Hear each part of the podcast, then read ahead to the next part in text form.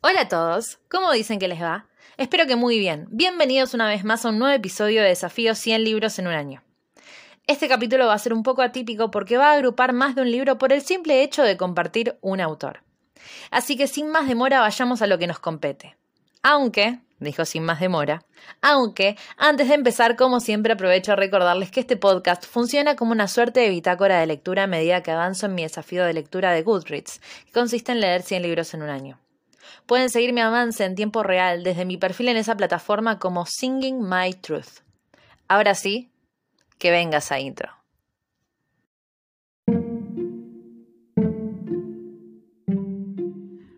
Hola, acompáñenme a abrir este libro y recorramos sus páginas juntos. Bienvenidos a Desafío 100 libros en un año.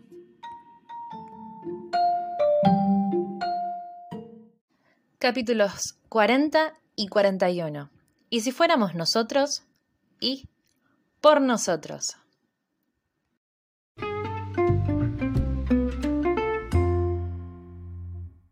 Arthur solo estará en Nueva York durante el verano, pero si Broadway le ha enseñado algo es que el universo puede ofrecer un romance espectacular cuando menos lo esperas. Ben piensa que el universo debe ocuparse de sus asuntos. Si el universo estuviera de espaldas, no estaría en camino a la oficina de correos cargando una caja con las cosas de su exnovio. Pero cuando Arthur y Ben se encuentran en la oficina de correos, ¿qué es exactamente lo que el universo les tiene reservado?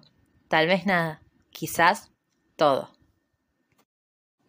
Holitas, mi adorado público imaginario. Acá Daf, la solitaria voz que habita este podcast. Hoy les traigo un episodio levemente diferente y quiero aprovechar este momento para hacer las aclaraciones. En principio vamos a comenzar hablando de la biología de Adam Silvera y Becky Albertalli. ¿Y si fuéramos nosotros? Recién les acabo de narrar la sinopsis de la primera parte para evitar los spoilers que tendríamos si hubiera leído la segunda. Y al terminar con estos dos libros vamos a hablar de un tercero. Solo quedó nuestra historia. También de Adam Silvera. Esto es, y a la vez no, una decisión caprichosa. Estamos por terminar el año y estamos realmente muy atrasados con las reseñas. Amo decir estamos como si hubiera algún otro culpable más que yo. Así que puede que de ahora en adelante, con el fin de llegar a fin de año con la lista lo más completa posible, empiece a agrupar cada tanto los libros que tenemos pendientes. Habiendo dicho esto, ahora sí, arranquemos. Y si fuéramos nosotros y por nosotros, es una biología coescrita que nos cuenta la historia de Arthur y Ben. Una comedia romántica en dos partes que me duró con suerte dos días. Es de rápida lectura, súper ligera, tiene toques de humor y momentos fluffy para el corazón débil. Está repleta, pero lo que digo, repleta de menciones de cultura general para sentirnos súper cercanos a los personajes, desde Star Wars y Pokémon hasta Hamilton. Esto es un detalle irrisorio y tal vez muy personal, pero la primera parte de la historia se me hizo. me hizo sentir vieja. Iba, iba a adornarlo con colores y palabras bonitas, pero la primera parte de esta historia me hizo sentir muy vieja. Los personajes están sumergidos en un nivel de adolescencia astronómico. Había momentos en los que solo quería castigarlos y dejarlos sin celular por una temporada. Creo que esto habla de un buen retrato de juventud los conflictos que los personajes atraviesan son creíbles para el contexto de cada uno de los personajes. Y eso es bastante si partimos de una base en donde los personajes no comparten un mismo contexto, por lo que existe una barrera de privilegios y necesidades entre ellos. Esta historia está narrada a dos voces. Me pregunto si cada uno de los personajes responderá a cada autor. En general, ya lo he dicho acá mil veces, no soy fan de los cambios de post, pero en este caso es bastante orgánico el cambio, por lo que creo que es algo que acelera el ritmo de la lectura.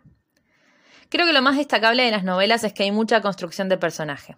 Para el final de la historia conocemos muchísimo a estos personajes, sus anhelos, sueños e ilusiones, sus dificultades, sus defectos, pequeños y grandes momentos que marcaron sus vidas, conocemos sus situaciones familiares, a su grupo de amigos en mayor o menor medida, y conocemos Nueva York, su Nueva York.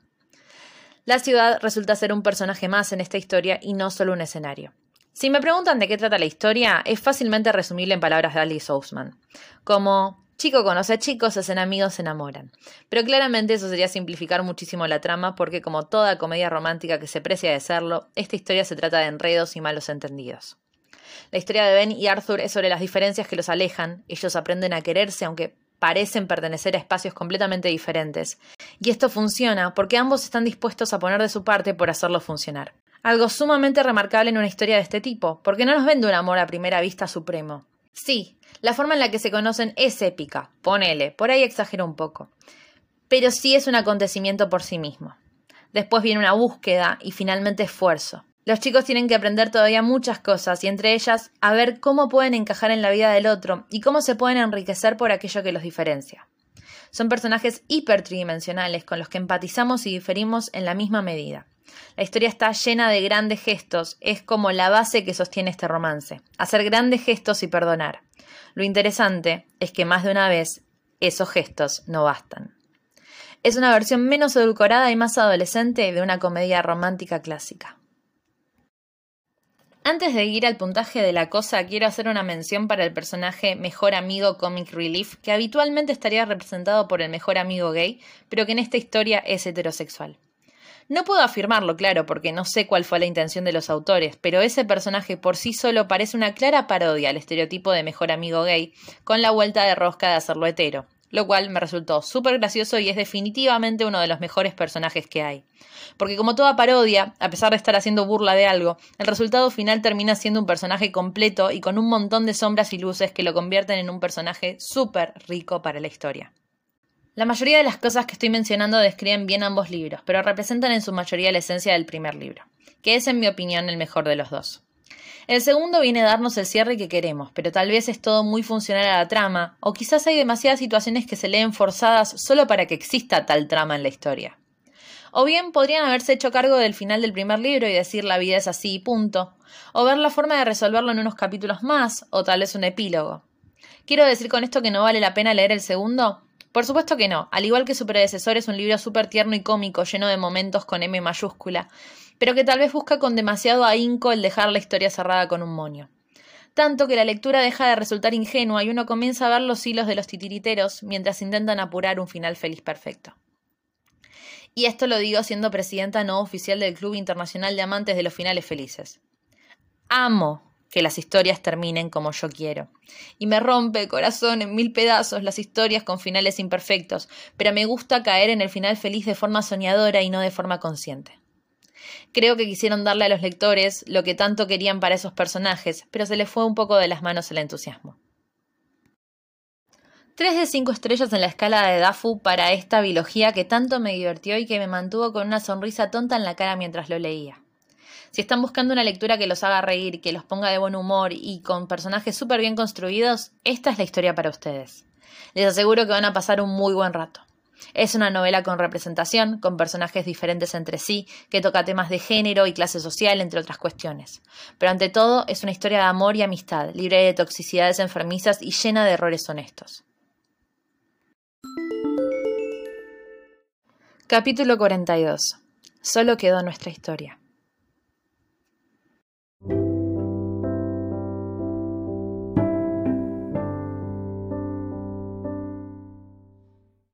Cuando Theo, el primer amor y exnovio de Griffin, muere ahogado en un accidente, su universo estalla. A pesar de que Theo se había mudado a California para asistir a la universidad y había comenzado a salir con Jackson, Griffin nunca dudó de que Theo regresaría con él cuando fuera el momento indicado. Pero ahora, el futuro, todo lo que tenía pensado para su vida, se está derrumbando. Para empeorar las cosas, la única persona que de verdad comprende el dolor de su pérdida es Jackson. Pero sin importar cuánto se sinceren el uno con el otro, Griffin continúa hundiéndose en su dolor. Comienza a perderse en sus obsesiones y elecciones destructivas, mientras todos esos secretos que tiene tan bien guardados podrían destruir su vida para siempre. Si Griffin quiere reconstruir su futuro, primero deberá enfrentarse a su pasado, a cada pieza desgarradora del rompecabezas de su vida. Llegamos a la segunda mitad de este episodio. Solo quedó en nuestra historia es el capítulo hermano oscuro de Y si fuéramos nosotros. Y por eso elegí combinar los dos en un mismo capítulo, porque son muchas las cosas en común que estas historias tienen. Pero antes de empezar con esta historia quiero hacer un disclaimer. Al igual que el episodio anterior, esta novela trata temas relacionados al duelo y la salud mental. Por lo que, una vez más, debo decir que si están pasando por un momento delicado con alguno de estos temas, quizás esta no sea la lectura ideal para ustedes ahora. Por ahí conviene ponerle un pin y dejarla para más adelante. Esto no tiene que ver con que el tema esté bien o mal tratado a lo largo de la historia, pero sí con las subjetividades propias de cada uno. Esta es una historia que está instaladísima en el dolor del personaje y en lo personal no la creo recomendable para alguien que en este momento está atravesando un periodo de depresión o de dolor propio. Habiendo dicho esto, hablemos del libro. El libro mantiene dos líneas temporales. Una en el presente, en donde Theo, exnovio de Griffin, nuestro prota, acaba de morir trágicamente en un accidente. Y otra línea en el pasado, donde vamos mirando los highlights de su relación desde que deciden confesarse el uno al otro. Por lo que los capítulos van a irse intercalando una línea con la otra. En una estamos completamente sumergidos en el dolor y confusión del personaje y en la otra estamos en la epítome de la felicidad. Estamos en ese periodo de luna de miel que existe al comienzo de toda relación, por lo menos en la primera parte del libro y a medida que pase el tiempo, va a haber una progresión gradual en el arco de cada Griffin. En una va a comenzar a sanar y en el otro va a llegar el momento de su quiebre con Theo. Por lo que en ambas líneas temporales, Griffin va a sufrir un cambio drástico de estado desde la partida hasta el final. Esto es algo bastante inteligente, porque si el libro fuera solo la línea del pasado, la historia sería bastante básica y general, y si el libro fuera solo la línea del presente, nos juntamos todos y hacemos la desvivisión en masa porque el libro en esa línea por momentos se torna demasiado pesado anímicamente. Cosas que voy a resaltar de esta historia. Una vez más, los personajes están llenos de detalles que los vuelve casi reales. Claramente esto ya es un rasgo propio de la escritura de este autor. Y además nos da un protagonista en proceso de entender que independientemente de su duelo sufre de un problema de salud mental. Cosas que me hicieron ruido de esta historia. Nueva York una vez más como personaje. No se dan una idea de lo difícil que se me hizo separar estas historias en mi cabeza para poder escribir sobre ellas.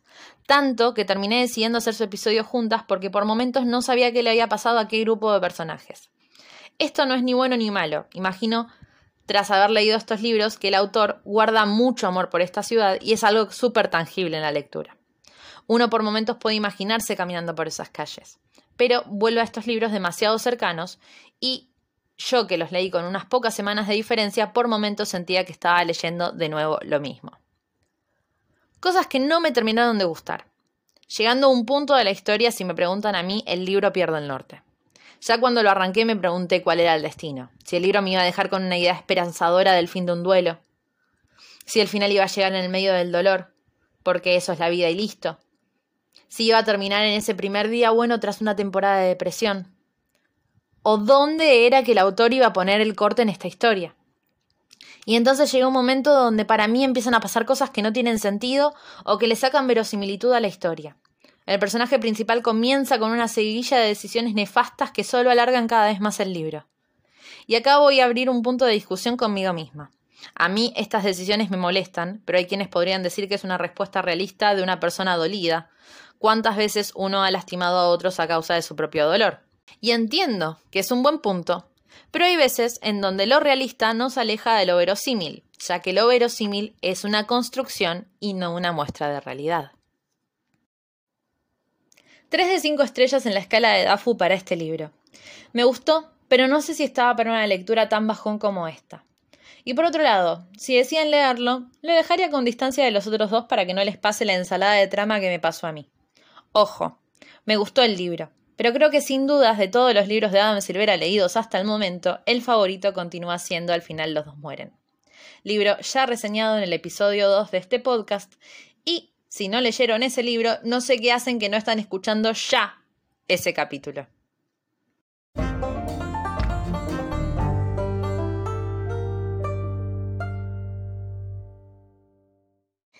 Llegamos por fin al final de esta reseña. Espero que hayan disfrutado muchísimo de estas opiniones y si lo hicieron, les invito a que recorran otros capítulos de este podcast que nace desde el fondo de mi corazoncito lector. Si les gustó este contenido y les nace, no dejen de compartirlo. En caso de que hayan simpatizado con esta voz solitaria, sepan que pueden encontrarme también en TikTok haciendo tonteras relacionadas a libros como arroba singing.my.truth. Espero que tengan todos una gran semana y por hoy esto ha sido todo. Será hasta la próxima reseña. Chao, chao.